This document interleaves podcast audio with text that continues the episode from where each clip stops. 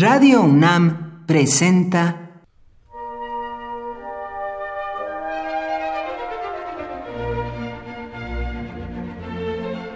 Cuaderno de los Espíritus y de las Pinturas por Otto Cázares.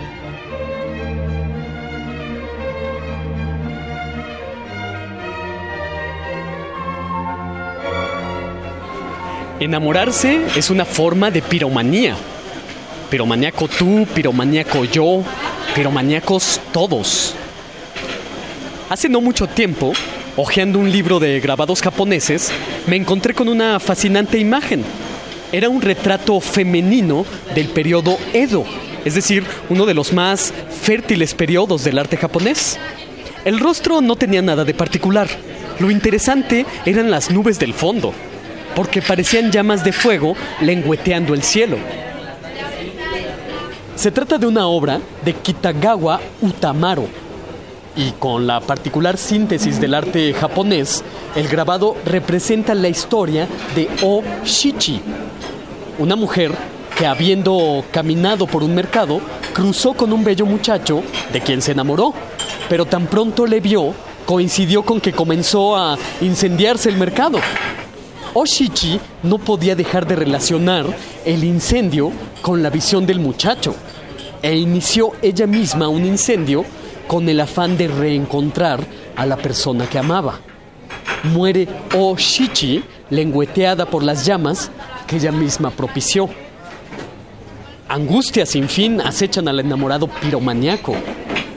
Hay una historia occidental que, como dice el gran crítico Harold Bloom, expresa la sensación de estar en llamas. Me refiero a la historia de Dido y Eneas, que aparece en el libro cuarto de la Eneida de Virgilio, el poema que narra la salida de Eneas de la humeante Troya, cargando sobre los hombros a su padre Anquises y acompañado por valientes ciudadanos troyanos que se hacen a la aventura para llegar a tierras italianas y fundar una ciudad heredera de las glorias perdidas de Troya. A su paso por Cartago, en costas africanas, Eneas se enamora de la reina Dido. Dido significa la errabunda. Dido era viuda y por ella Eneas olvida, entre arrumacos y carantoñas, su misión. Está en calma chicha, por así decirlo, entregado a los placeres de la alcoba, cuando los dioses, de plano, tienen que mandarle a Hermes, el mensajero, para recordarle su misión heroica. Dido ni se imaginaba que el amor de Eneas sería un amor furtivo. Eneas ordena aprestar la flota para reemprender el viaje, pero lo hace en absoluto secreto, con sigilo, como un bandido que toma a la viuda y se sale por la puerta trasera. Lo que sería, en términos contemporáneos, equivalente a la felonía de terminar una relación amorosa con un mensaje de celular. Cuando Dido se entera, pues con toda razón, actúa como una ménade, actúa como una mujer enloquecida. Tiene lugar una escena terrible de despecho que hace ver muy a las claras la sensibilidad y la experiencia de Virgilio a la hora de reflejar el fogón amoroso en sus versos. Dido en un furor ardiente quiere estrangular al enamorado advenedizo.